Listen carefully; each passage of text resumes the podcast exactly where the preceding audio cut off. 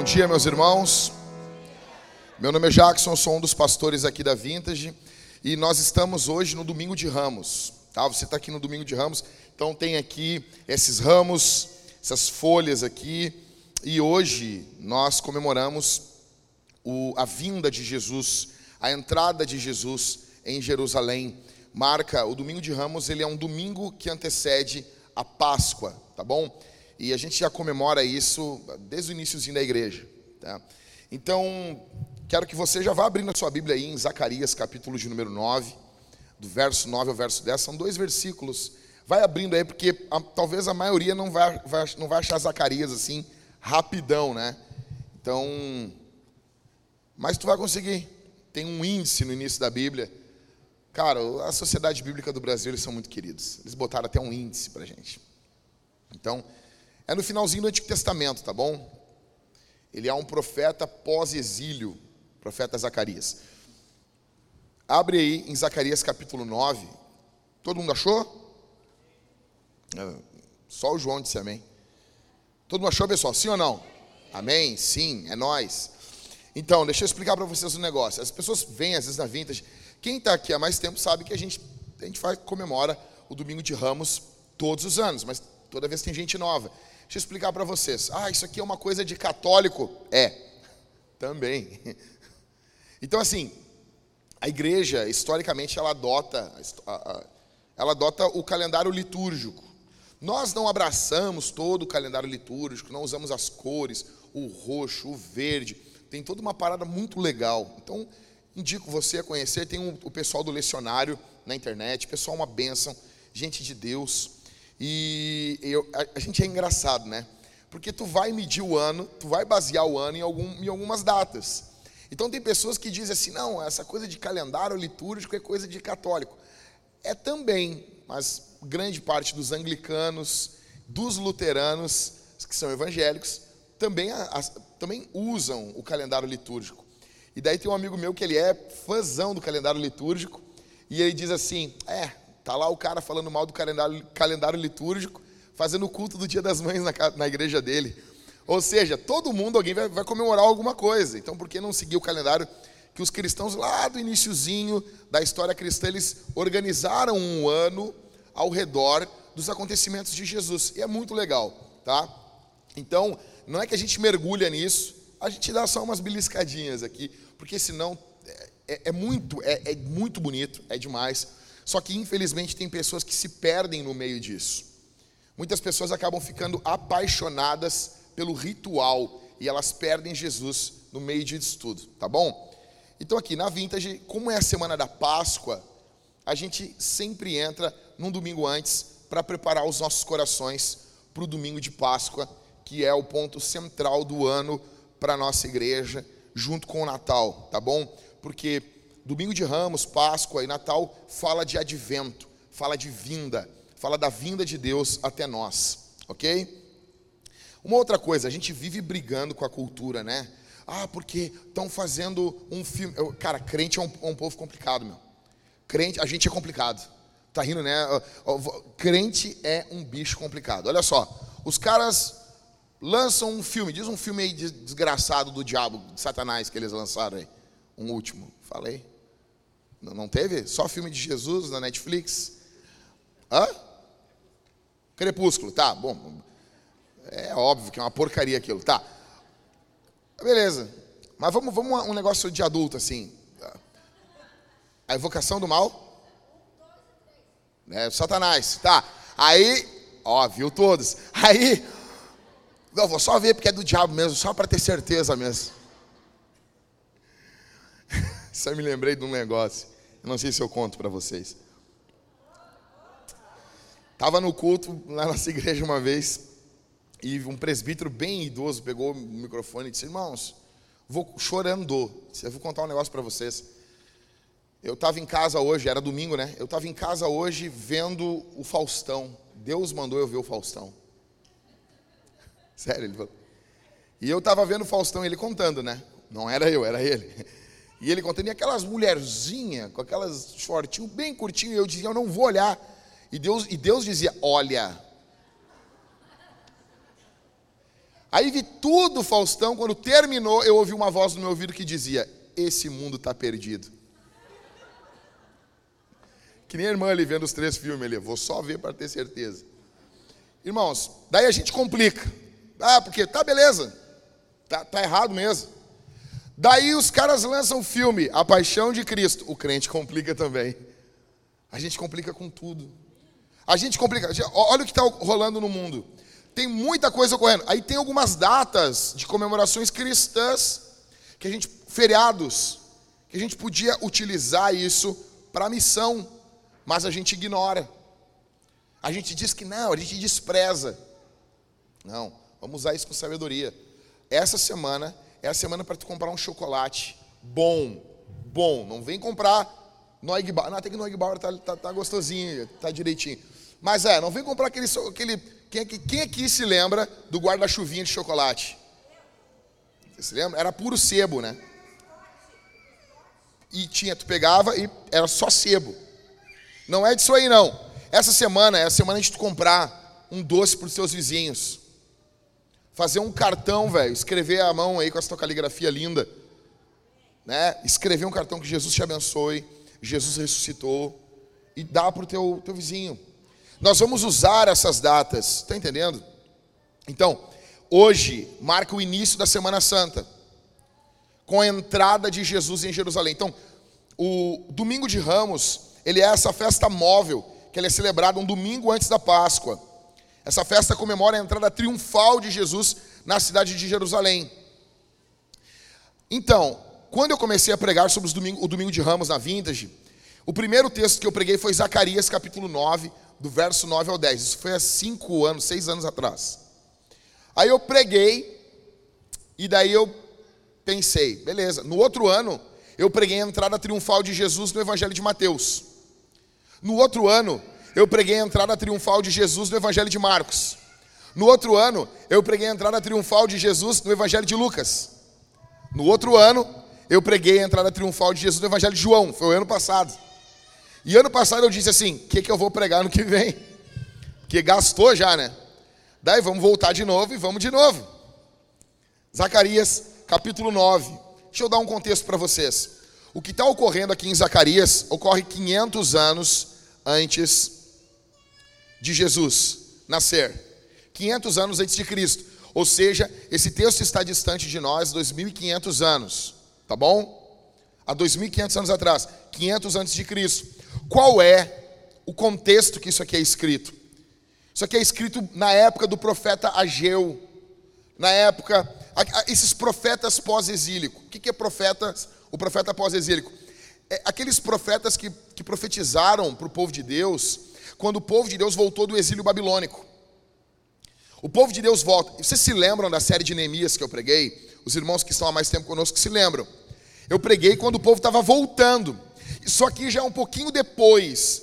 É contemporâneo de Esdras e Neemias, um pouco, um conosquinho depois.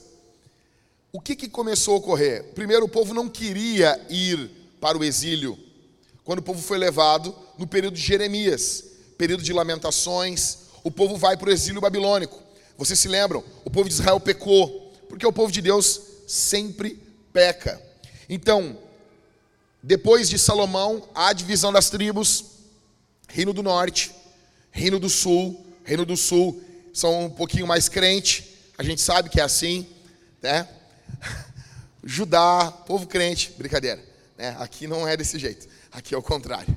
Então o que, que ocorre? Povo do Sul, Reino do Norte, Reino do Sul. Acontece que eles vão pecando, pecando, vem reis ímpios e, a, e o pecado ele vai profanando a terra. E uma forma de Deus julgar sempre é com exílio. Exílio é a forma de Deus emitir juízo. Tá bom? Nós vemos isso no Éden, em Gênesis capítulo 3, quando Adão e Eva são exilados do paraíso. Tem até o livro ali, acho que Eva no exílio, alguma coisa assim. Eles são exilados, eles são tirados. Depois no Antigo Testamento o povo vai pecando e o povo vai sendo exilado, vai saindo da terra, até que culmina no exílio eterno que chama-se inferno.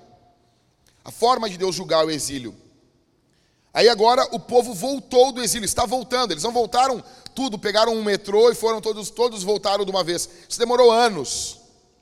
Só que, como aconteceu, a gente estava entrando agora na igreja aqui, e estava o Mateus ali do Felipe da Zanda, os cabelos molhados. Eu disse, ah, legal, tomou banho, Mateus? Não, é de suor.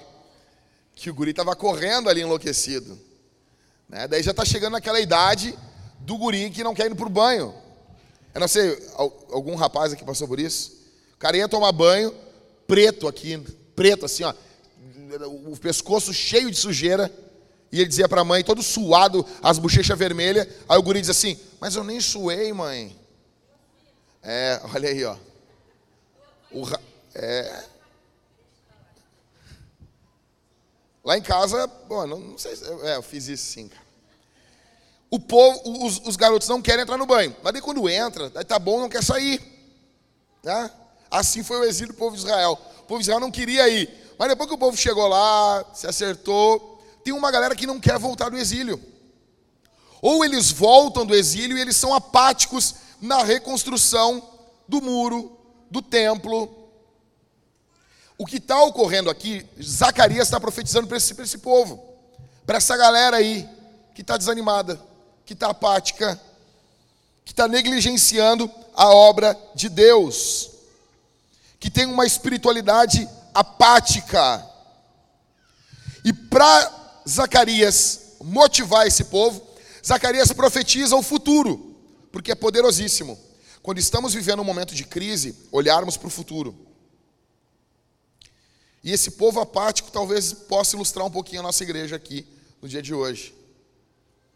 Então, eu quero falar para você sobre três lembretes do profeta Zacarias para você no dia de hoje. Primeiro, Zacarias, capítulo 9, verso 9. A gente vai ler a primeira parte do versículo só, a parte A. Eu devia ter cortado no meio, mas não fiz isso, mas não tem problema.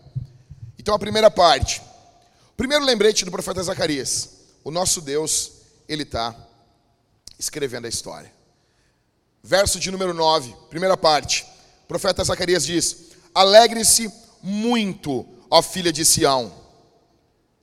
Exulte, ó filha de Jerusalém. Então, cara, essa profecia, ela vem 500 anos antes de Jesus. Antes de Jesus entrar em Jerusalém montado num jumentinho o caos está instalado ali, a cidade está destruída, eles estão voltando, o, a frieza espiritual é gigante, o culto ainda não voltou com a sua, seu, a sua energia, os homens não estão demandando energia, força, dedicação, como se demandava nos dias de Salomão. É nesse período que o profeta Ageu vai dizer: a glória da segunda casa vai ser melhor do que a glória da primeira. Versículo que a gente usa quando a gente vai dedicar uma segunda igreja, né? Bem aplicadinho, bem bonitinho, né? né? As pessoas até não sabem como que a glória. Aí os caras olham aquele segundo templo, o templo pós-exílio, que é um templo minúsculo, é um templo é um tempo feio comparado com o templo de Salomão, não o do Macedo, o da Bíblia. E daí os caras perguntam assim, cara, como que a glória da segunda casa vai ser maior que a glória da primeira, porque nesse templo é que Jesus vai entrar com oito dias de idade e vai ser dedicado. Entendeu? Então a glória da segunda casa, Deus entrou ali nesse templo, encarnado, com oito dias de idade. Então a glória da segunda casa foi maior do que a glória da primeira. Aí é nesse período, nesse período de caos, o profeta Zacarias diz: oh, fica alegre aí, fica feliz. Tipo assim, eu vou te dar uma baita notícia. E antes de te dar a notícia, oh meu, dá um sorrisão e uma chips aí. Fica feliz. Tu fala pro cara assim, bah, cara, eu vou te contar um troço. Te alegra no que eu vou te falar. É mais ou menos isso. Ó. Ah, não sei, uns três, uns quatro anos atrás. Eu me lembro como se fosse hoje. Acabou o culto. Ah, uma benção. Nós estávamos na igrejinha, na caixinha de fósforo. pequenininha ali, era menor que o palco. E nós estamos tudo ali após o culto ali. E daí eu olhei no celular quanto que tinha sido o Grenal, Catita. Tinha sido 5 a 0 para o Grêmio. Na hora eu olhei, porque o bom de, de Grenal é que os Colorados estão perto. Copa do Mundo não tem graça, tu não, nunca acha um argentino para. Entendeu? Então, é ou não é? O Colorado também, quando ganha do Inter, quando, quando ganha do Grêmio, fica feliz. O Colorado fica alegre. Então, assim, aí eu procurei. Quando eu olhei, estava o Rodrigo sentado assim, sentadinho. Parecia uma ovelhinha. Padre, eu cheguei assim, correndo assim. E aí, Rodrigo, como é que tá? Aí ele, ah, tudo bem. Aí, Rodrigo, sabe quanto que foi o Grenal, Rodrigo? Aí o Rodrigo já sentiu a maldade, né? Ah, o Jackson. Quanto? 2 a 0. Um pouco mais, Leônidas. 3. Quanto? Eu, 5 a 0. Ele, não, mentira. Mentira, não, não, mentira. Não acreditou, cara. Naquele jogo lá, o Alisson tomou mais gol em Grenal do que o Derlei em todo, todo o período jogando no Grêmio. Foi uma alegria, velho. Imagina, agora fica imaginando a vida de um colorado. O cara, olha só para mim, presta atenção. O cara trabalhando, presta atenção. Quando o Inter foi campeão do mundo contra o Barcelona, imagina só, Halisson, imagina esse cara que ele é colorado, ele tá num local onde não pega TV, não pega rádio, não tem internet naquele período para todo mundo. E ele está isolado. E o Inter é campeão contra o Barcelona. O Davi ganhou do Golias. E termina, ele sai, ele encontra um colorado que olha na cara dele assim: Ô oh, meu, ô Roger Cleidson, fica feliz, cara. Cara, fica feliz. Dá um sorriso. Por quê? Gol do Gabiru. Quem, quem acreditaria num troço desse, né? Gol, olha o craque do Inter, Gabiru.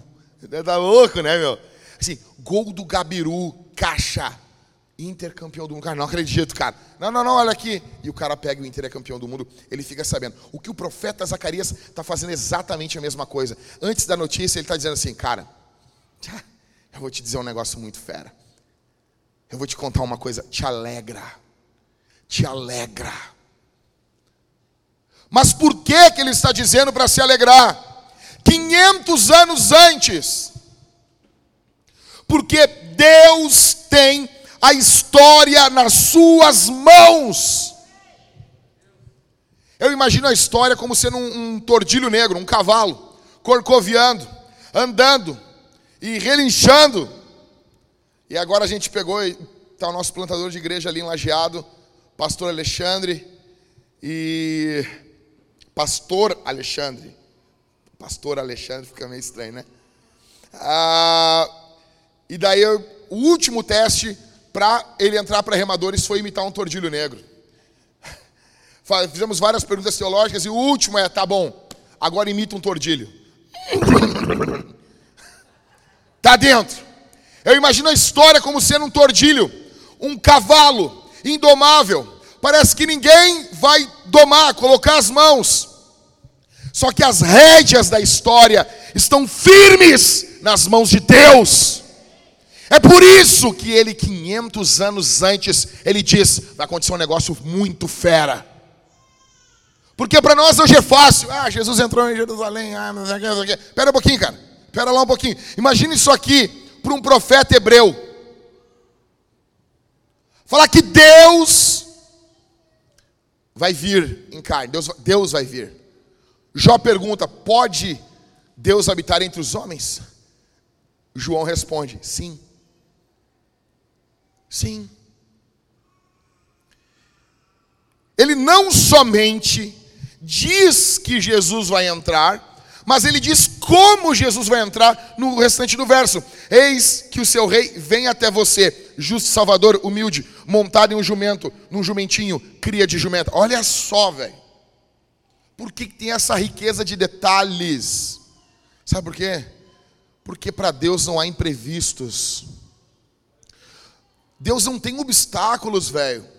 Tipo assim, as pessoas ficam pensando que, que, que a história está correndo e, e há uma prova com obstáculos. Não, cara, não tem obstáculo. Deus vê tudo. Ele não só vê como ele estabelece as coisas. Então, assim, olha para o período que nós estamos vivendo, olha para o que a gente está vivendo hoje. Nós estamos vivendo, não é uma coisa que Deus decidiu em 2019. 2019, de última hora, assim, 31 de dezembro, ali, o finalzinho de dezembro, novembro ali, Pai, Filho e Espírito Santo, e ah, vamos fazer isso aqui. Ô Miguel, o que tu acha? Ah, acho que dá, vai ser legal. De última hora, não! Isso aqui já estava predestinado a ocorrer. Nosso Deus coordenou tudo. Ele é soberano sobre isso. E é isso que nos dá força no meio da dor. É isso. Vocês estão notando isso aqui? Se Deus, cara, coordena isso, coordena esse evento, Deus coordena o que está ocorrendo aqui também. Deixa eu dizer uma coisa: por que, que tu não confia em Jesus? Oh, tem mulher aqui que já confiou em Zé Droguinha, velho. Sabe aqueles marmanjos que ficam na porta do colégio, né? Quando o colégio vai sair. Sempre tem esses marmanjos aí. Sabe? Tem guria aqui quando era nova, ai, apaixonada. Ai, o João, não sei o quê. Tava lá o cara com o bigodinho dele, assim. É, a guria com 13 anos, o cara com uns 24, 25. Andando numa titã dando pipoco. Sim, você já desejou que ele caísse de moto quando ele passou na frente da tua casa, 11 da noite, empinando a moto dele. Você já desejou isso? Admite isso. Aqui é a igreja, o local da gente jogar limpo. Aqui é local da gente jogar limpo. Tu já deu teu coração para. Cara, tem, tem, homem aqui que já deu coração para. Cara, uma, como dizia minha avó, uma China de beco. Tu já deu teu coração, tu confiou em. Cara, Teve gente que confiou no Marquesan. Qual o problema de você confiar em Jesus? Não, a impressão que dá, Mariane, é que tá, tem um monte de salvador querendo salvar a tua alma. A impressão que tu tá assim com a tua alma, assim, ah, não sei se eu vou dar minha alma para Jesus. Não, parece que tem um monte de gente querendo te salvar. Parece que está uma briga, parece que está um desespero. Não, ah, sabe? Qual rei desceu do trono dele por ti? Qual rei veio por você? Você não. Aí fica com uma balaca com essa alminha aí. Essa alminha mequetrefe que tu tem aí. Veio. Confie em Jesus hoje. Os dias podem ser escuros, densos. Os dias podem ser de trevas. Mas os olhos de Deus, eles veem na escuridão, eles veem nas trevas. As mais densas trevas são dia claro para o Senhor. Talvez a tua vida está acabada, você entrou aqui assim destruído, destruída. Deus sabia, Deus não foi pego de surpresa. Deus está moldando você, Deus está trabalhando em você, porque Deus ama você. O que move, o que, o que destrói a incredulidade, os laços do diabo, é nós olharmos o mundo e a época que vivemos pela ótica do amor de Deus. Eu disse essa semana uma coisa nas minhas redes sociais, velho, Deus é tão bom que até no juízo ele é bom. Porque eu preguei para vocês Apocalipse. Vocês sabem o que é princípio de dores o tempo todo vai dando Apocalipse, eu falava para vocês assim, ó, ainda não é o juízo total ainda, ainda não é o... Aí tem uma hora que chega no final de Apocalipse, aí diz, ó, agora é as vergas. Ou seja, o que a gente está passando aqui, velho, Deus, sabe assim, quem é pai, teve que corrigir o seu filho, tu vai assim, não, vou dar-lhe uma varada com tal intensidade. E quando tu vai bater com a varada, tu, tua mão, o amor trava a tua mão, e tu bate com menos intensidade porque tu ama. Só quem é pai e mãe entende essa parada aqui. Estou falando isso aqui, a Simone balança a cabeça assim. Não, a Simone dava mesmo. Simone, não, comigo não era assim. Brincadeira, Simone. Mas, tu, quem é pai e quem é mãe entende isso. É a mesma coisa que Deus está fazendo aqui. A gente pensa assim, tá, tá terrível. Tá, com certeza. Só que o nosso Deus é bondoso no meio desse caos. Então, cara, tem saída isso aqui. Tem saída. Tem vida do outro lado. Tem graça. Tem amor. Porque esse Deus é bondoso e ele já sabia, ele estabeleceu o que nós estamos passando hoje. Confie em Jesus. O nosso Deus está escrevendo a história. Segundo, mesmo verso ainda. O profeta Zacarias diz que Jesus vem. Parte B do versículo, olha comigo.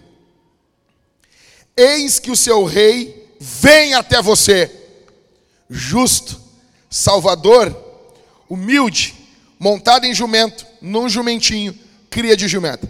Faz o exercício comigo. O rei vem, correto? Sim ou não? Amém ou não amém?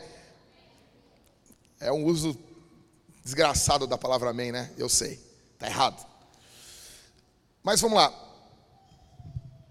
Ele está dizendo para o povo se alegrar muito, tá bom?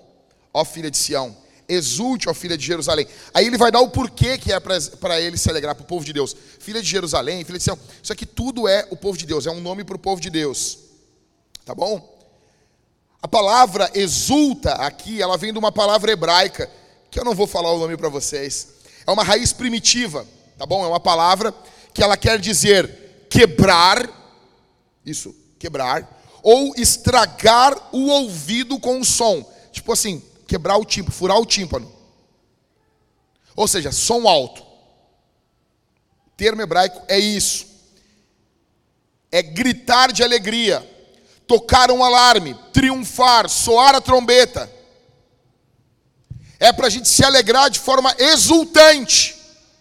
Por quê? No início do verso, deixa claro para a gente. O início diz que é para se alegrar.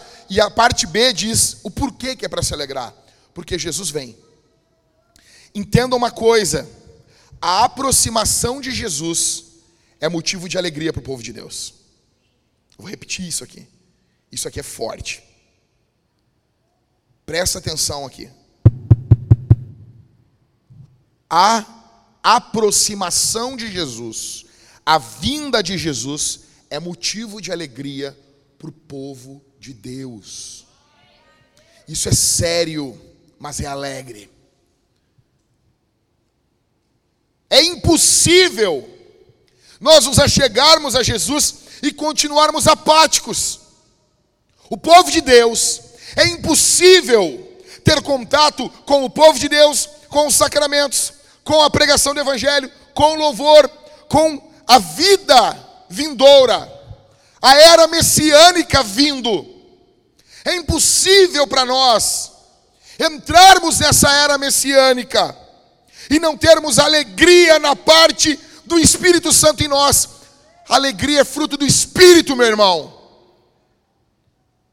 Eu não estou dizendo aqui que não vão existir depressões, que não vão existir angústias, que não vão existir desertos, que não vão existir tristezas, noite escura da alma incertezas, vai ter tudo isso, mas a alegria vai triunfar, a alegria vai permear os piores dias da tua vida e ela vai desabrochar.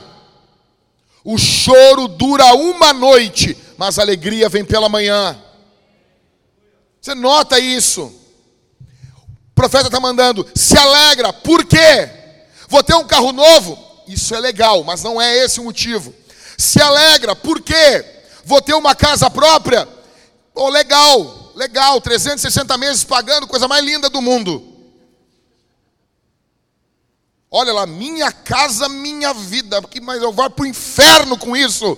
A minha vida não é casa, a minha vida não é um carro novo, a minha vida não é saúde plena, a minha vida é ver Jesus, é Cristo. Qual é o motivo da tua alegria? Qual é o motivo, velho? Olha só, exulte, alegre-se muito a filha de Sião, exulte, filha de Jerusalém, porque o teu rei vem até você. O teu rei vem até você. Por que colocar alegria em Jesus? Por quê? Porque Jesus não é atingido por nada. Talvez tem pessoas aqui que estão colocando alegria no lugar errado.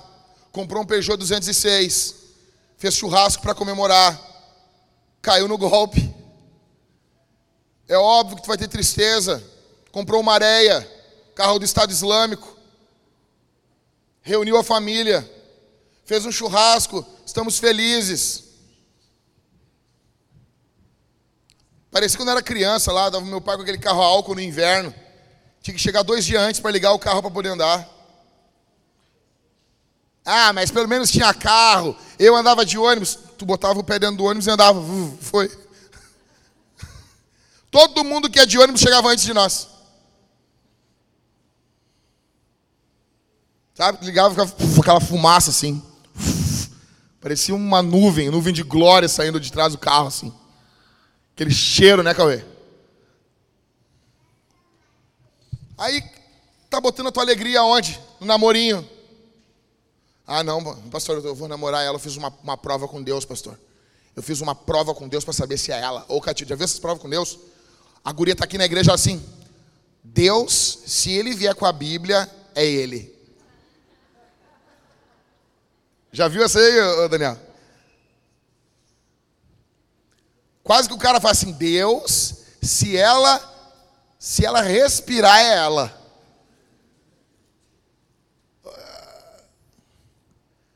Aí coloca alegria nisso. Tudo bem. Isso nos alegra. Filho nos alegra. Casamento nos alegra. Tudo isso. Mas tudo isso tem, um, tem prazo de validade, velho. Carro tem prazo de validade. Sabe? Carro tem prazo de validade. Tudo tem prazo de validade. Eu estava voltando de canoas agora esse dia. Aqui em Porto Alegre não caiu tanta chuva. Mas eu estava quase indo dormir na tua casa, Daniel. Por muito pouco eu, eu ia ligar assim: Ô Daniel, vê com a, com a Ingrid aí separa um colchão. Meu, o mundo caindo. Eu parei embaixo de uma árvore, assim, numa rua escura em Canoas. Tava voltando à casa da minha mãe. Tava eu, a Thalita e a Isabel, né? E a Isabel ali, rindo, né? Ser criança é a melhor coisa que tem, né? Quando tem um pai, tem uma mãe. Por isso que a gente tem que confiar em Deus, né? Cara, e começou a chover granizo. E nós paramos embaixo da, de uma árvore. E daí, mas assim, um breu, um breu. E a Thalita assim, não é perigoso a gente ficar aqui? Eu disse, é. Óbvio que é. É muito perigoso isso aqui. Olha só, Thalita. Então, mas nós temos que sair. Eu disse, mas fora daqui está pior ainda. Porque vai furar o carro, vai furar os vidros do carro, nós vamos ter que parar. Nós vamos parar de qualquer jeito, mas vamos parar com os vidros inteiros, pelo menos. Nós ficamos ali uns 10 minutos. Aí quando diminuiu o granizo, a gente veio. E daí vindo na 116, Cara, eu pensei assim, cara, não vai, não, não vamos ver, não vamos chegar em casa. Falei, não, não vamos chegar em casa, é muita chuva. Era muita água. Era muita, muita água. Por quê? Porque eu não, não, eu não confio mais em carro nenhum, velho. Porque esse carro vai quebrar. Não importa, não, mas meu carro é ultra supersônico. Ele vai quebrar em algum momento, cara. Tu vai, tu vai ter raiva, tu vai ter ódio. Tu vai amaldiçoar o cara que fez aquele projeto eu tinha o polo, o escoamento da água, dava direto na, na, na, na caixa ali que, que, que, alimentava o computador, computador de bordo do carro. Aí molhava, caía a folha, molhava, deu, o carro não funcionava. O cara botou bem onde escorria a água, a parte eletrônica do carro. Parabéns! Não dá, carro não dá. Aí tu bota, não, não, meu casamento é perfeito. Daí beleza, tua mulher morre, e aí? E aí? Teu marido morre, teu filho morre. E aí, cara? Aonde a nossa alegria tem que estar? A nossa alegria não pode estar num carro, não pode estar num negócio, não pode ter nada disso, porque tudo isso é afetado pelas adversidades da vida. A nossa alegria precisa estar em algo que não é afetado nunca. Você entende isso? A nossa alegria precisa estar em Jesus, porque nada afeta Jesus. Se a tua alegria estiver em Jesus, não tem tempestade que destrua a tua alegria. Ele diz que Jesus vem. Qual é o motivo da tua alegria? Qual é o motivo da tua alegria aqui? É riqueza? É bem material? É ganhar um, um aumento de 200 pila no mês? Vocês viram quanto está a gasolina? Vamos botar alegria nisso. A Petrobras é nossa. Mas nem quero esse troço. O que, que adianta? O correio é nosso. Notei, né, velho? Vai tu vender livro, né? A, a, ali, a Isabela fica rindo. Nós vamos mandar os livros. Cara, não tem graça. Eu falei assim, cara, não tem como nós vender livro no Brasil. Ah, pastor, vocês lançaram um livro. Ó, ó. Cara, o correio não entrega. O correio não entrega o que tu manda. Aí o correio chega e, e tem um seguro. Aí ele te dá dois pila do seguro. Acho que é o seguro do livro. Tem que mandar encaminhar, fazer um monte de coisa. Ele não te. Não tá nem aí. Tu dá um negócio para ele, ele pega. Tranquilo aí, filho. Eu vou largar lá o livro lá. Fica tranquilo. Tá, mas e se der problema? Não, não. Aí tu te ferra, né, magrão? É assim. Não dá para confiar em nada nesse mundo. Aí diz, ah, vamos confiar nos Estados Unidos. Lá as instituições andam. 11 de setembro de 2001 mostrou que o centro mais poderoso do planeta foi atingido com caras que estavam armados com facas de cozinha. Eles destruíram o coração mais poderoso do mundo. Não existe nada que não seja afetado nesse mundo. Só Cristo. Só Cristo. Só Jesus. Qual é o motivo da tua alegria? Então, em primeiro, o nosso Deus está escrevendo a história. Em segundo, ele diz que Jesus vem. E olha o que ele diz, verso 9: Eis que o seu rei vem até você. Negão, para e pensa aqui. O que é Jerusalém? Aí tu pensa, não, Jerusalém.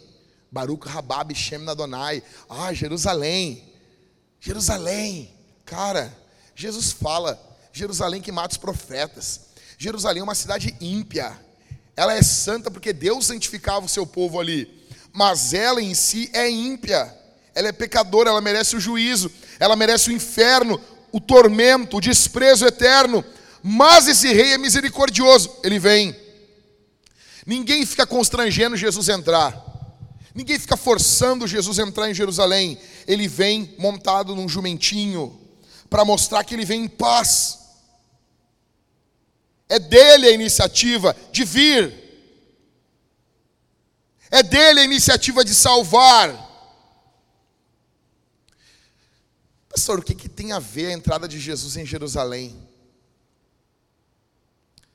Tem tudo, porque a entrada de Jesus em Jerusalém, ela remete à entrada de Jesus na história. Jesus não entrou só em Jerusalém, Jesus entrou na história. Jesus mudou, dividiu a história no meio. O mundo é outro depois dele. Jesus dividiu a história de toda a humanidade. Ele entra na história, o Verbo se fez carne, diz o apóstolo João, e habitou. O habitou ali é de uma palavra grega que quer dizer tabernaculou-se. Ou seja, fazendo referência ao tabernáculo do Antigo Testamento. Jesus vem e habita, e o tabernáculo ficava no meio do acampamento israelita. Jesus habitou entre nós. Deus veio e caminhou. A gente viu Deus caminhando, a gente viu Deus comendo. É o que João está falando. Aquilo que a gente viu, ouviu, aquilo que nós tocamos, é disso que a gente está falando. Tem noção disso aí? Jesus veio, não apenas para Jerusalém, mas Jesus veio. E eu pergunto: Jesus entrou na tua história? Que dia? Quando que Jesus entrou na tua história? Quando que Jesus veio até você? Eu me lembro, eu me lembro como se fosse hoje. Eu me lembro o dia que Jesus entrou na minha história. Eu tinha 15 anos de idade, eu me lembro. Vindo de uma família totalmente desestruturada, desgraçada. Jesus veio. Jesus veio. Jesus escolheu me salvar. As pessoas pensam assim: ah, muitas vezes as pessoas perguntam: quem é o teu pai? Meu pai nem é crente. Tu não é filho de pastor? Não. Eu não cresci na escola dominical. Eu não cresci ouvindo minha mãe orar por mim. Não foi assim. Minha mãe veio para Jesus muito tempo depois. O que eu, como que foi? Não, eu me lembro que depois que a nossa vida foi ficando um caos, um caos, um caos, após a separação dos meus pais, eu me lembro de estar em casa e ser acordado com um grito, com um berro de alguém recebendo um demônio dentro da minha casa. Eu tinha sete, oito anos de idade. E a gente participava de alguns rituais que eu tinha medo. Porque criança tem medo, porque tu sabe que aquilo é antinatural. Eu me lembro disso. É isso que eu me lembro. Jesus veio até a minha vida. Jesus veio. Talvez eu estou pregando para alguém aqui que você fez coisas terríveis. e você tenta fugir do seu passado. Talvez eu estou pregando para pessoas que você já traiu sua esposa. E você faz de tudo para esquecer, para colocar isso no esquecimento. Talvez eu estou pregando para mulheres aqui que já fizeram coisas terríveis. E você tem vergonha que alguém descubra, você morre de vergonha que alguém descubra o que você já fez, falou, com quem você já se envolveu.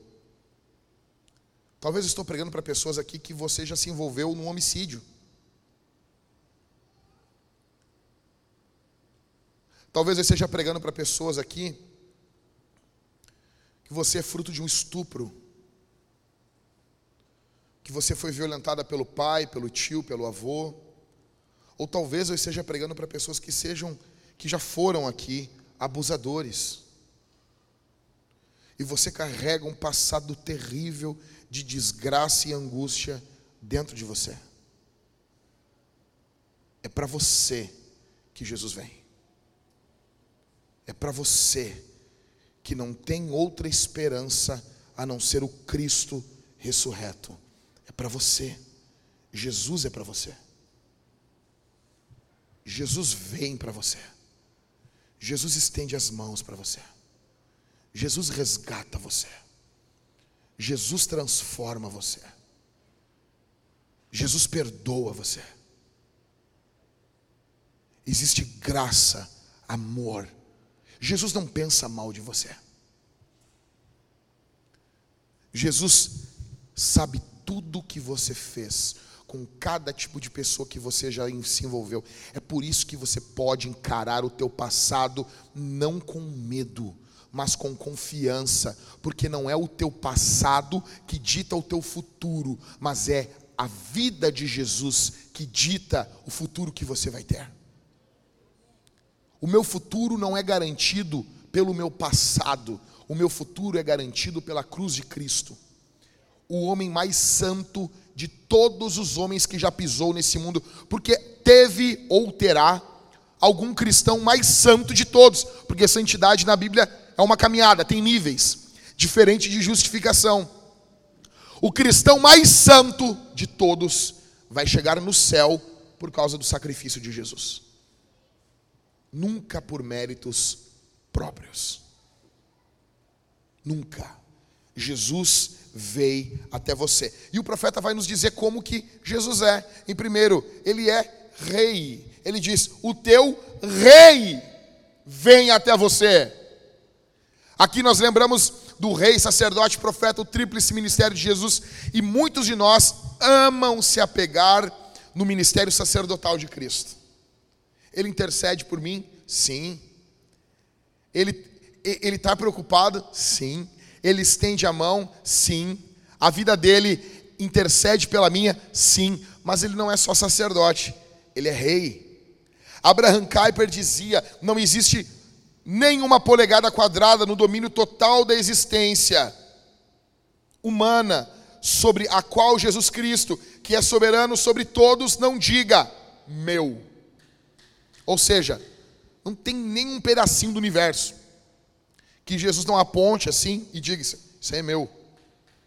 Não tem, você não tem uma vida sua. Você ah, não, pastor, isso aqui não te mete. Eu abri a, as caixinhas de perguntas lá do meu Instagram e é um, é assim, uma pesquisa social fabulosa. Vocês não sabem as coisas que as pessoas mandam, que não vai, que eu não boto. Isso aqui é coisa de louco, eu não vou largar ali. As perguntas loucas que as pessoas fazem. Tem coisa que assim, não, tipo, não dá. Não, não, não. Manda para o André Valadão, isso aí, isso aí é. Não, para mim não. Não, cara, é uns troços de louco. Aí, um, uma mulher botou que o marido dela não queria ter filho. Não queria. Vocês, aqui não tem isso, sabe? Mas, tipo, esses homens assim, medroso. E ele não queria ter filho. E ela, eu respondi: Olha, tu está envelhecendo. Tu está envelhecendo. Teus óvulos estão envelhecendo tu vai chegar nos teus 40, 40 e poucos, o teu marido não quer, porque uma coisa assim, ó, a gente quis, a gente tentou, a gente não conseguiu, tu sabe que tu não conseguiu, Deus não, não, não permitiu, tudo, você pode adotar, tem outras formas, mas pior coisa é você dizer, eu tinha saúde, tinha tudo, mas o, o traste do meu marido tinha medo. Aí ela perguntou: o que, que eu faço? Aí eu disse: chama os pastores. Chama os pastores para conversar. Aí um cara embaixo comentou assim: Como assim, pastor? Sim, ele, ele, ele comentou nesse tom. Como assim, pastor? Que chama pastor? Que mané chama pastor? Isso aí é coisa do casal. Aí ali eu vi, ah, Adão, tipo, não mexe aqui. Aqui não dá palpite. Isso aqui, cara, deixa eu explicar um negócio. Não existe isso. A gente não está preocupado. Daqui a pouco eu estou falando aqui e daqui a pouco alguém vai pensar: ah, não, então nós vamos se meter em tudo na vida dos outros. Não, não. Daqui a pouco, semana, um dia desse, nós vamos estar tá aqui. Nós vamos estar tá aqui. O Cauê vai vir com uma calça, assim, aqueles, aqueles verde. O Cauê vai vir uma hora. Tu sabe disso, né, Aline? Tu sabe disso. A Aline está rindo porque ela sabe que isso vai acontecer. Isso é fato. Isso é fato. Não tem, ninguém vai se meter nisso. É bonito, é bonito. Tranquilo. É óbvio que nós vamos ter mulher aqui. Vocês acham que a gente não vai ter mulher aqui que vai começar a querer defender fralda em pano para cuidar do meio ambiente? Sério. Vocês acham que vai ter? Vai ter, vai ter. Não sei se já não tem, daqui a pouco eu estou falando um troço. Ô oh, meu, minha mulher não me conta nada de vocês, tá? Eu estou falando que eu garanto que vai ter isso aqui. Vai ter. Sabe? Fraude humanizada. Vai ter. É óbvio isso, gente. Vai ter esse negócio. Tranquilo, usa a tua fralda biodegradável, que, que barará, barará, né? Tranquilo, não tem problema. Usa o teu carro elétrico. Não tem problema, ninguém vai se meter. Faça, pega o teu Renault Kwid elétrico, que faz de 0 a 100 em 25 segundos. Tranquilo, é bonito isso. Mas como que a gente se mete? A gente vai se meter, sabe como? No que envolve pecado, naquilo que é certo, porque nisso Deus vai se meter na tua vida. Não tem vida privada nisso aqui. Não tem. Não, não, não, aqui não te mete. A melhor coisa que tem é o cara falar ainda para mim assim: Ô pastor, ah, aqui, aqui não, aqui tu está na minha casa. Aí eu estou sentado na mesa do cara, pegando a comida do cara, me servindo, e eu olho de canto assim, eu sei, e aqui eu sou teu pastor também. E continuo servindo e comendo a comida do querido. No teu banheiro eu sou teu pastor. Por quê? Porque, cara, Jesus não tem, não existe isso aí. Ele é rei. O profeta Zacarias está dizendo, ele é rei. Ele reina em você. Porque é muito fácil. Não, ele reina nos séculos dos séculos, ele reina no universo, ele reina no teu celular. Ele reina no navegador do teu telefone. Ele reina, ele reina no teu usuário de Netflix. Ele reina. Ele reina no teu Google Chrome. Ó oh, pastor, se reina não sei, mas aquele troço é, é lento pra caramba, pastor. Ele reina aí.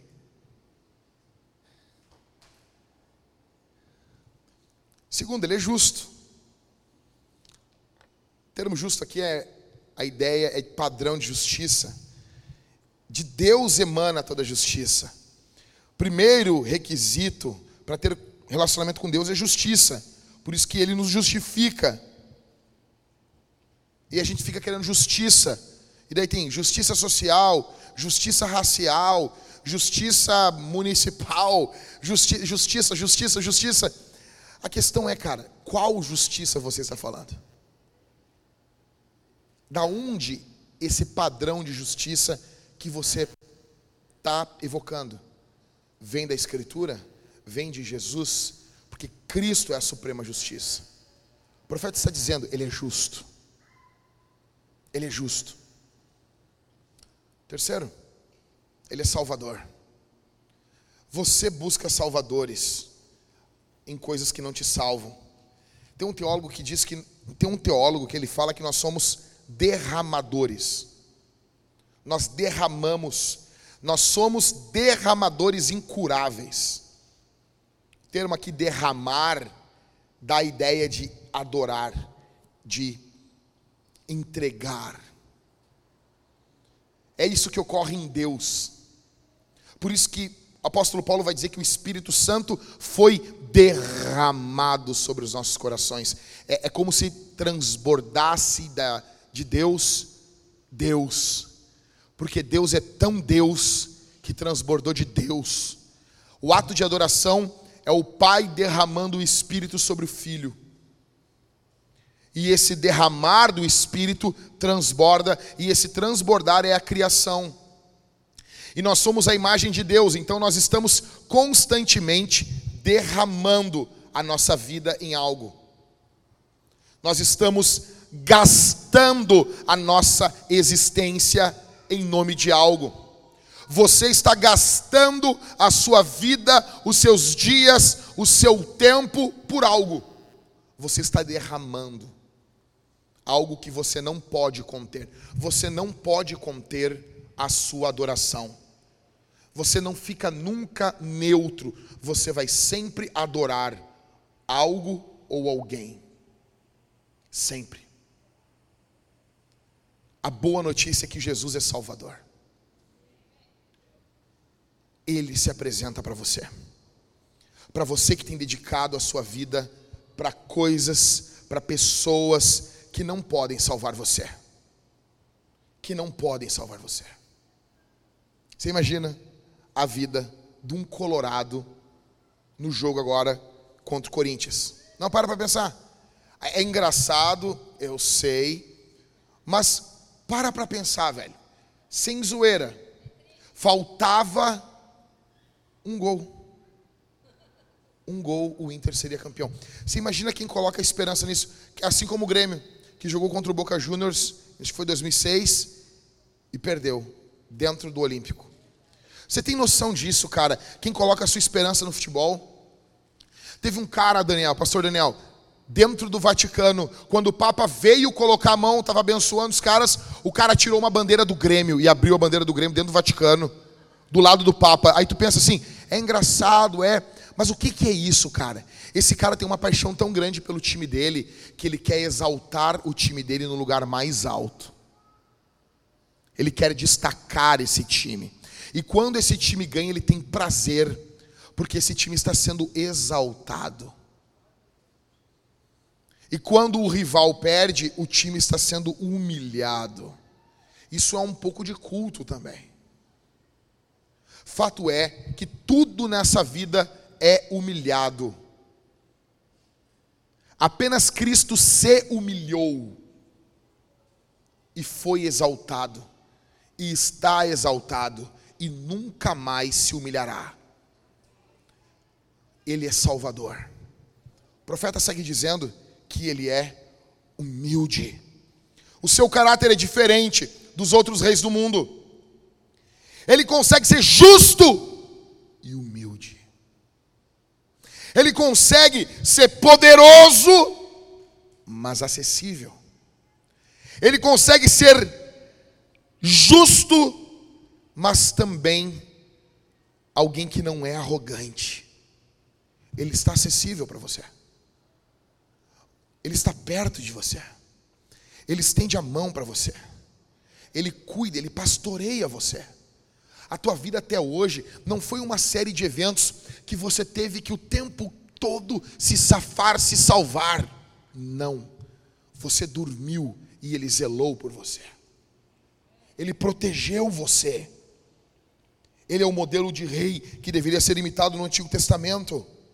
Ele é humilde. E isso aqui me lembro, do, me lembro de Mateus falando. Mateus capítulo 11.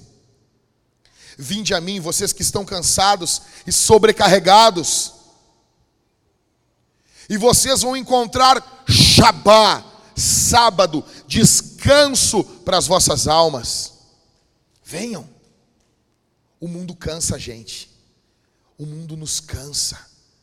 Passa um dia vendo as notícias, você vai cansar. Você vai ficar esgotado. Aí Jesus olha para você, vem. Venham a mim. Jesus diz: Eu sou manso e. O quê? Aí tem as pessoas que dizem: Não, pastor, tem as frases de efeito, eu acho legal essas frases, né? Do, do, dos falecidos Tumblr, tinha lá, do Twitter. Aí é. Primeiro passo para você não ser humilde é dizer que você é humilde. O cara botou isso aí uma vez na internet, assim, pá, todo mundo é verdade, é verdade. Daí eu peguei lá Mateus 11, 28, Jesus, eu sou humilde. Aí o cara, não, não, não, não, não, não, não, não. Que Jesus, Jesus é diferente. Jesus pode falar que é humilde, ô, ô, Ricardo. Jesus pode. Daí eu, pega aí, 1 Coríntios, toma aí, pum, quando Paulo fala, eu quando estou no meio de você sou humilde. Aí, sabe aquela frase que é tão bonita, que dá assim, é bonito, só não é verdade. Tipo o milenismo. Tô brincando, Daniel. Não, não, não. Não, não, eu não falei isso. Eu quis falar o pós-milenismo, Daniel. O pós-milenismo ele é lindo. Porque o milenismo nem é lindo também. nem lindo é. Tô brincando, Dani. Então, assim, as frases bonitas, né? Não é humilde. Jesus está dizendo, ele, ele não apenas é, ele está dizendo, eu sou humilde. Ah, daí as pessoas sempre perguntam assim: ah, pastor, por que está querendo dizer que tu é humilde? Não.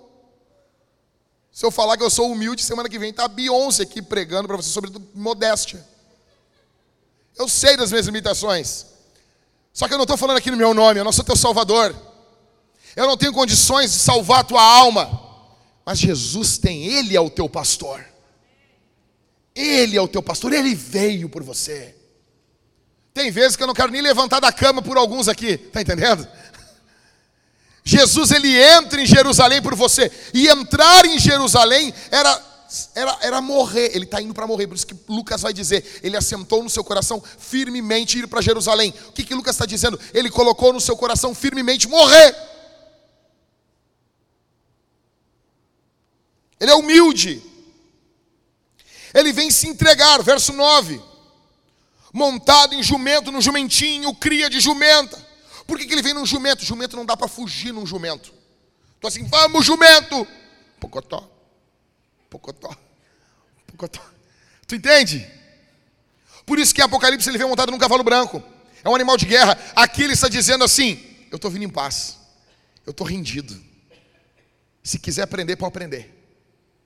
E é o que vai ocorrer. Eu estou vindo em paz. Jerusalém é palco de uma enorme hipocrisia, religiosidade vazia, pecados, mortes, mas mesmo assim, Jesus vem em paz. Igualzinho você, igualzinho eu. Nós merecíamos que Jesus chegasse e morre, diabo, entendeu? Mas não é isso que ele faz. Ele vem. Ele vem. Cara, e quando ele vem, ele já tem em mente a cruz. Ele sabia que em menos de uma semana ele ia ser traído. Ele sabia que em menos de uma semana ele ia ser abandonado. Ele sabia que em menos de uma semana a multidão não é a mesma que estava recebendo Jesus, não é a mesma multidão, mas ele sabia que teria uma multidão gritando: crucifica-o, ele sabia que ele ia apanhar, ele sabia que iriam bater com caniço na cabeça dele e dizer: profetiza quem te bateu. Ele sabia que cuspiriam no rosto dele, ele sabia que iriam colocar um manto sobre ele e dizer: aí está o teu rei. Ele sabia, sabia que seria crucificado, ele sabia que teria que carregar a cruz, ele sabia que ele teria que orar no Getsemane, ele sabia de tudo isso e mesmo assim ele veio. Você tem noção disso, cara? Tem noção da diferença? Por isso que pastores querem se colocar no lugar de Jesus. É estúpido isso. Tem gente que eu não quero nem atender no telefone. Aqui da igreja eu quero atender todo mundo, tá? De gente de fora da igreja. Os caras estão ligando vocês, pá. Pá, pá, tá louco. Pá. Olha, chega a dar um desânimo, olha no telefone, não. Pá, vou que falar que esse cara é muito chato, cara. Pá. É olhar com um cansaço. E daí eu deixo assim, vou deixar tocar uns 20 segundos. Se o cara cansa assim. E o cara não cansa, cara. Daí eu atendo. Nossa. Tu tem noção a diferença de Jesus para mim? Não tenho às vezes ânimo de atender um telefone. Não é de nenhum irmão aqui da igreja. Falando sério, mas não é mesmo. Eu amo vocês, minha vida está para vocês, a vida dos pastores estão para vocês. Nós amamos, eu tenho prazer de estar com todos os irmãos aqui. Eu amo vocês. Eu estou falando, cara, que eu tenho limitações. Entende? Jesus não, cara. Jesus não. Jesus não está limitado aqui. Por exemplo, eu tô, estou tô limitado a um grupo de pessoas. Eu estou limitado à minha família e a essa igreja. Entregando a minha vida. Jesus não. Jesus não é assim. Ele vem. Lutero dizia: os outros reis não conseguem fazer o que esse rei mendigo consegue fazer. Ele veio humilde, num jumento para salvar você. Confie em Jesus. Em primeiro lugar, então, Zacarias nos mostra que o nosso Deus está escrevendo a história. Em segundo, ele diz que Jesus vem. Em terceiro, todo o mal terá o fim. Verso 10, para terminar. Aí o efeito da vinda desse rei. Destruirei os carros de guerra de Efraim e os cavalos de Jerusalém, os arcos de guerra serão destruídos. Aí tu pensa, pá, mas ele vai destruir os, ele vai destruir os arcos de guerra, os cavalos de Jerusalém, do povo de Deus. Não, e agora, cara? Não, não, não vamos ter armas. Ai, crentes não podem ter armas. tu não acredita nisso, né? Tu não acredita nisso. Não, mas tu pode acreditar. Nós não vamos se meter nisso aí na tua vida. Só vamos rir. Mas assim, ele diz: Destruirei os carros de guerra de Efraim, os cavalos de Jerusalém, os arcos de guerra serão destruídos. Aí tu pensa, cara, não vai ter como se defender. Tu imagina que horror ter um inimigo vindo contra ti e tu não ter condições de defesa. Tu não tem como te defender. Imagina que terror isso. Imagina viver num país tipo o Brasil que o vagabundo tem como entrar na tua casa, te esculachar e você não pode fazer nada, você não tem defesa alguma. Você imagina isso? E Jesus ainda chega dizendo assim: Eu vou destruir com todas as armas o povo de Deus. Aí tu pensa assim: Como assim? É exatamente isso mesmo. Porque vai ter um momento que as armas não serão necessárias. Não é ainda. No mundo ideal, elas não, elas não devem existir. Mas nós não estamos no mundo ideal. Mas o que o profeta está dizendo é que o efeito da vinda de Jesus vai ser esse reino de paz. Ele diz: Ele anunciará paz às nações. Sério? Sim. O seu domínio se estenderá de mar a mar, e desde o rio Eufrates até os confins da terra. Tem uma cena no filme, aconselho você a ver, filme Shane, ou em português, que o título em português é bom demais. Os brutos também amam. Em inglês, Shane. Em português, os brutos também amam. É muito, os títulos aqui é muito melhor. Tá, o mundo tinha que ser assim. Os americanos fazem o filme e tinha que contratar um brasileiro para botar nome. Imagina lá, The Good Father. Em português, o poderoso chefão. Que, em inglês, o padrinho. Aí tu imagina do, do teu tio Clóvis, que é teu padrinho. Pançudo, com bigode.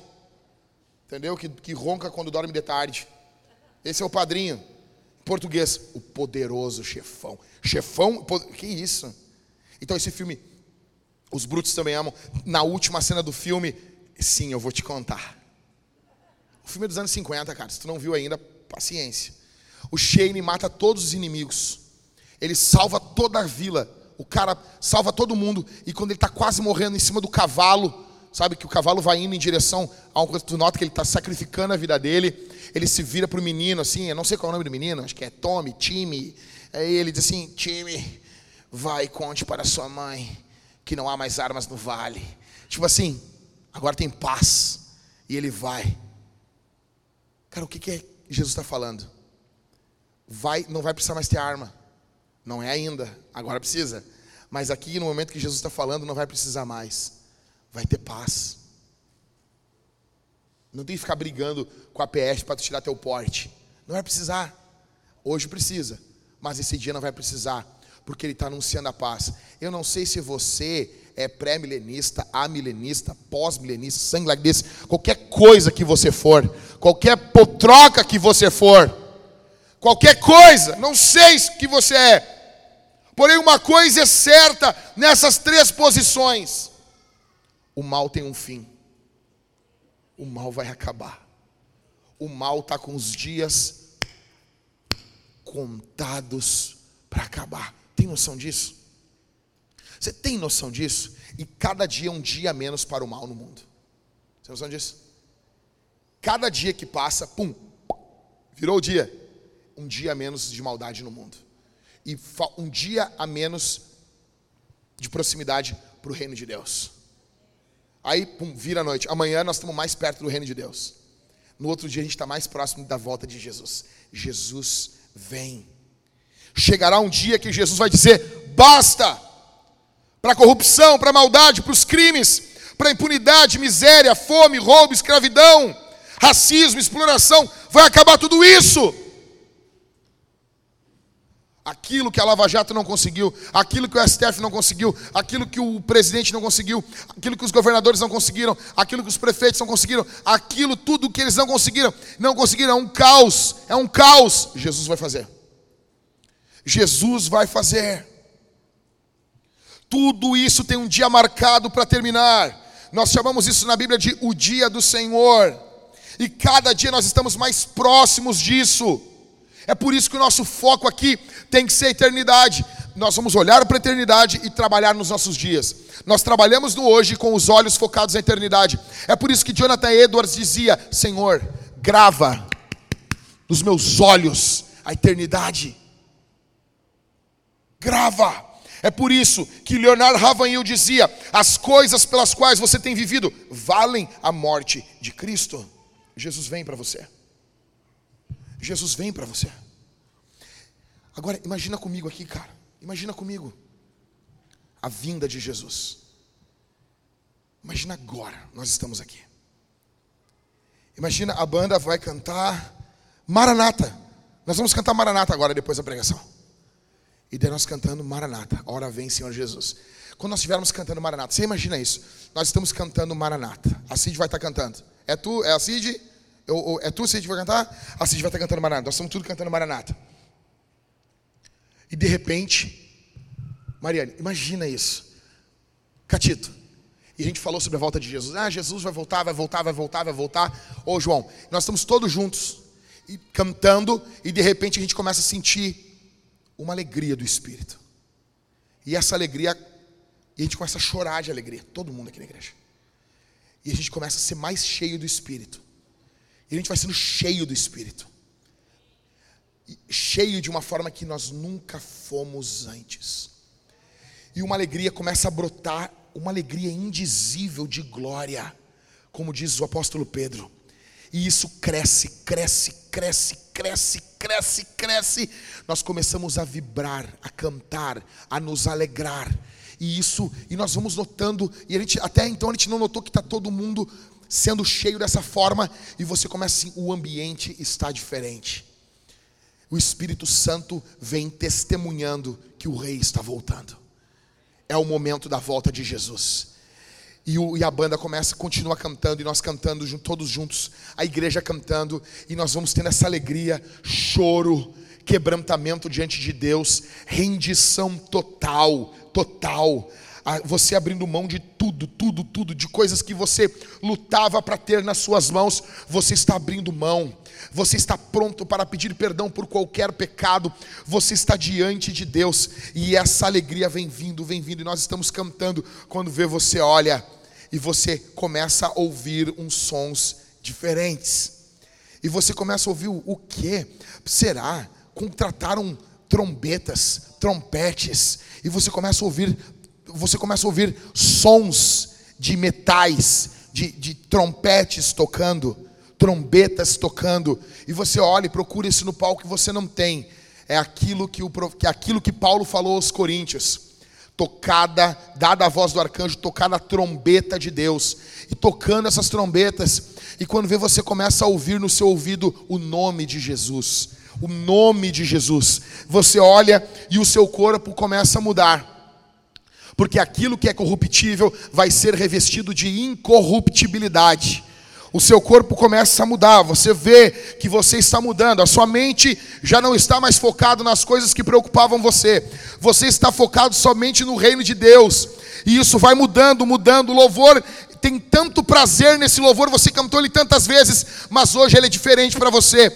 E você está cantando diferente, você nota que o seu corpo está mudando, você olha para o lado, esse irmão está mudando, está tudo mudando ao seu redor, tudo tem um gosto diferente. E quando o louvor está no momento mais no ápice do louvor, a gente nós somos tomados. E quando nós abrimos os olhos, nós estamos nos céus com o Senhor. E aqueles que morreram em Cristo já estão lá primeiro, como disse o apóstolo Paulo aos Tessalonicenses. Primeiros que morreram, depois nós, os que estivermos em Cristo, seremos arrebatados e estaremos com o Senhor. E daí é a volta de Jesus. E nós estamos voltando com cavalos brancos, um exército de santos. E você está para sempre com o Senhor. O teu rei veio uma vez, ele disse que viria. O profeta Zacarias disse: Ele vai vir, e ele veio. Só que ele prometeu que voltaria uma segunda vez. Ele já postou para nós que ele não mente. Ele vem, Jesus vai voltar. Nós vamos responder esse sermão cantando a Jesus. Pode ser hoje, pode ser daqui a pouquinho. Você imagina isso? Ah, você imagina quem perdeu o seu familiar? chorou no enterro, desesperado. Dois dias depois, Jesus volta e já encontra. Pô, não deu nem para nem, nem sofrer. Cara, a gente está junto. E o problema é que o diabo coloca na tua mente que o céu vai ser um lugar chato. Velho, chato vai ser o um inferno. Tá entendendo? O inferno vai ser um local. O céu vai ser demais, velho. Vai ser demais nós estaremos juntos com o povo de Deus, nós estaremos junto com o Senhor, vai ter vida na eternidade, vida, alegria na eternidade, e a experiência que nós temos de proximidade uns com os outros será muito mais plena na eternidade. Nós vamos lembrar desse período como um sonho. Sabe quando tu pensa num sonho? Tu lembra do sonho? É um troço meio esfumaçado assim. Pastor, nós vamos lembrar desse mundo? Óbvio que vamos, como um sonho. Porque aí começa a história. Aí começou a parada. Aí começou o negócio. Você entendeu? E é nessa expectativa que a gente vai cantar hoje. É por causa disso que a gente vai cantar. É por causa disso que a gente vai ofertar, dizimar. Ah, o que, que tem a ver? Porque nós queremos que o evangelho do reino alcance toda a terra. Qual, tá, pastor, nós vamos ofertar por quê? Ah, tem necessidades? Tem, a gente tem que pagar o aluguel, a gente tem que uh, pagar a lojinha. Tu nota assim, que a gente está com os olhos fixos na eternidade, mas a gente está mudando as coisas que ocorrem aqui. Nós queremos pintar o resto da igreja para lá, para cá também. Nós queremos colocar mais cadeiras, colocar um sistema de som novo para poder botar as cadeiras para lá, para nós termos mais distanciamento e caber mais pessoas em um culto. Porque cada vez mais pessoas querem ouvir o evangelho. Então nós precisamos de dízimos e de ofertas. Mas qual a real necessidade disso? Cara, se eu vou te dizer o que está no meu coração, a gente quer mudar o mundo. A gente quer mudar o mundo. Na minha cabeça já, se Jesus não voltar agora, nós já plantamos igreja na África. Eu estou viajando dentro do avião, junto com o Halisson. Tá entendendo? Por cima do Oceano Atlântico, nós dois, Halisson. Pedindo um monte de comida na Azul. Pedindo a balinha da azul. Vê mais uma aí. Vê mais uma balinha aí. Vê mais uma balinha. A balinha da azul vai ter no céu, cara. Aquela, aquela balinha. E nós vamos estar tudo junto assim. E a gente vai estar indo lá, empossar pastor, levar dinheiro, levar recurso. Nós já vivemos isso, nós vamos fazer isso. Nós vamos colocar igrejas em cidades estratégicas do Rio Grande do Sul, no Uruguai, que é a cidade com o maior número de ateísmo e suicídio do nosso continente. É o país. Nós vamos plantar igrejas, mas para isso, para mudarmos o mundo, você tem que ser generoso. Você tem que dizimar, ofertar. Não pensa assim, ah, porque nós queremos, cara. Nós já temos, nós precisamos de recursos, de rancho. Eu quero lotar aquilo de rancho. E daí a pessoa me perguntou na internet, pastor, eu ajudo uma vizinha ou eu dou o dízimo? Que, que desgraça, hein? Faz os dois, faz três, faz quatro. Nós vamos mudar o mundo, seja generoso, nós vamos dizimar no, no caixote do gasof, gasofilácio, que é aquele caixotão de madeira que você larga o seu dinheiro. Ou na máquina de cartão, vai ter alguém com a máquina de cartão ali. Você pode chegar no crédito, no débito. A crédito também, pastor. também. Por quê? Porque a gente compra tudo no. Tem gente que se organiza no crédito. Faz o que tu quiser. Ou no Pix, tem ali uma, um quadro, você vai chegar com o seu celular e você vai enviar uma oferta e você vai ser generoso. Por quê? Porque nós queremos que a palavra de Deus se espalhe sobre o mundo. E isso passa pela nossa oferta, isso passa pelo nosso dízimo. Cara, isso é algo totalmente espiritual. Em terceiro, nós vamos participar da ceia. Nós vamos comer e beber de Deus. Essa, essa mesa aqui, agora estamos, com uma mesa maior, ela foi tirada dali da nossa cozinha. Nós precisamos de uma nova mesa. Até disso a gente precisa. Você vai chegar, você vai vir, vai higienizar suas mãos, essas mãos fedorentas sua aí, que passou se coçando o culto todo, você vai pegar, vai higienizar suas mãos, você vai pegar o pão, você vai mergulhar no vinho, cálice bronze, ou suco, cálice dourado. E você vai fazer isso com fé. Com fé. Você está se apossando de Deus, comendo e bebendo dele. Você tem noção disso, velho? Você pode ser curado nesse momento. Você pode ser cheio do Espírito Santo. Você pode ganhar dons nesse momento. Faça isso com expectativa. O Senhor pode dar dons para você, dom de línguas, de profecia. O Senhor pode dar dom de curas para você. O Senhor pode comunicar dons a você. O Cristo ressurreto está aqui. O Espírito Santo está aqui no nosso meio. Nós vamos cantar, ofertar e dizimar e cear. E essa semana vai ser uma semana aonde nós vamos pirar evangelizando, porque é a Semana Santa, velho. É, é, é, é, não sei se em inglês é a Holy Week, eu não sei. Nós vamos enlouquecer isso aqui. Nós vamos falar de Jesus. E domingo que vem, velho, nós temos culto de Páscoa. Tá bom? Ah, a gente está com, com aqui, Levi, com o anúncio do culto? Isso não foi pensado, né, Levi? Não tem como botar aí? Não tem nem momento, Levi. Dentro da cabeça do Levi, nesse momento, está uma correria. Ele fez de novo. Vai! Não tem como, né, Levi? Não consegue. Gasta a internet, né? Cara, o Levi, se tivesse uma arma, ele ia me dar um tiro. Tem vezes que é bom, assim, a gente não ter não ser tão livre as coisas mesmo. Não tem. Só vejo as pessoas fazendo que não, assim. Obrigado, gente. Obrigado. Não, não, tudo bem. Nem precisava anunciar um domingo antes. Capaz. Gasta isso aí. Fica ligado então nas redes sociais, a gente vai mostrar para vocês o trabalho do Levi, o anúncio do culto de Páscoa, tá bom? Nós vamos estar semana que vem. O tema do culto de Páscoa é o som da ressurreição. Qual é o som? Qual é o som da ressurreição? A ressurreição tem um som, tem um barulho. Qual é o barulho? O que, que é que a ressurreição diz para nós? Cara, você vai vir, você vai comer muito chocolate, vai ser uma loucura. Nós vamos estar juntos cantando e louvando Jesus. Amém? Amém? Uma semana de vitória para você. Vamos ficar de pé, meus irmãos. Vamos ficar de pé. Vamos responder. Feche seus olhos nesse momento. Vou pedir que você feche seus olhos. Feche os seus olhos. Por favor. Todos vocês, os homens. Caras, vocês não são, vocês não são especiais.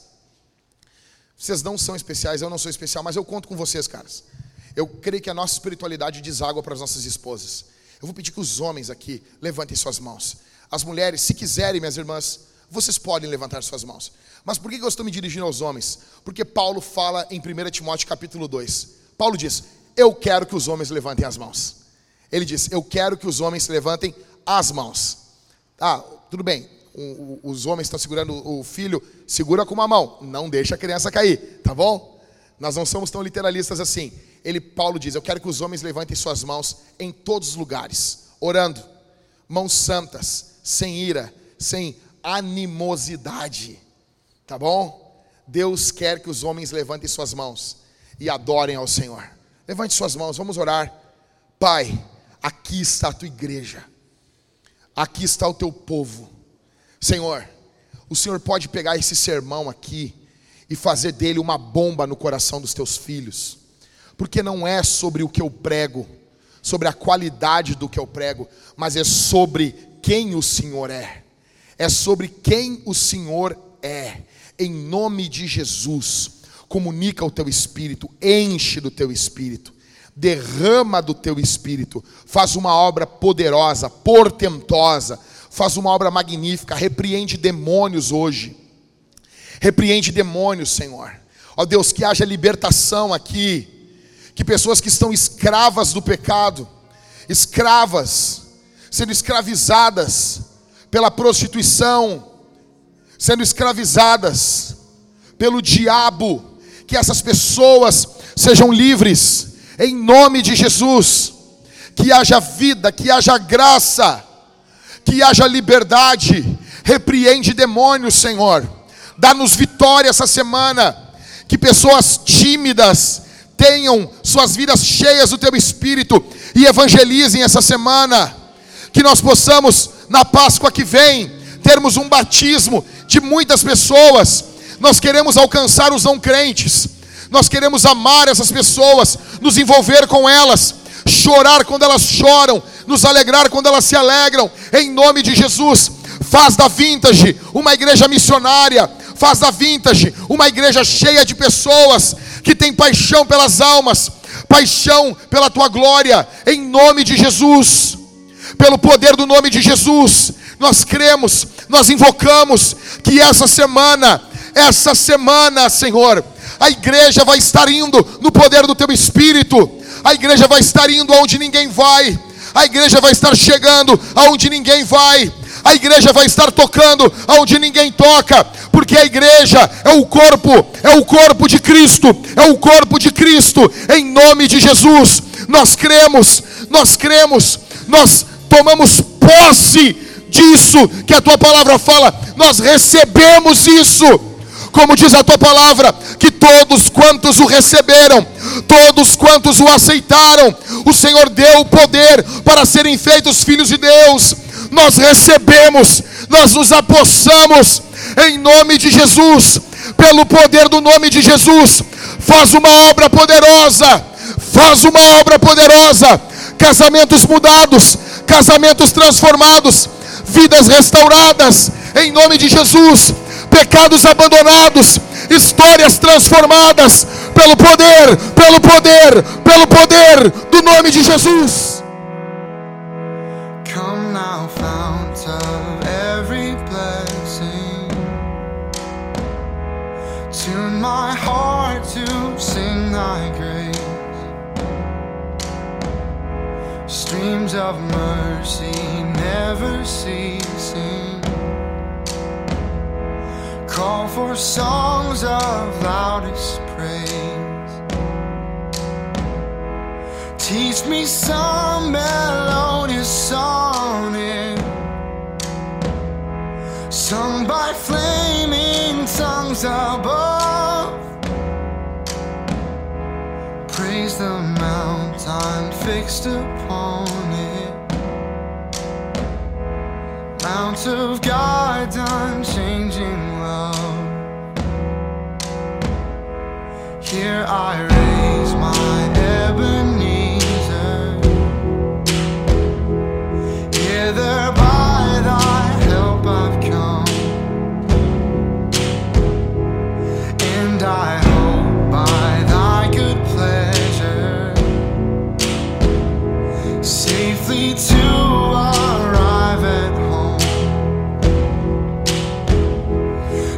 Jesus saw me.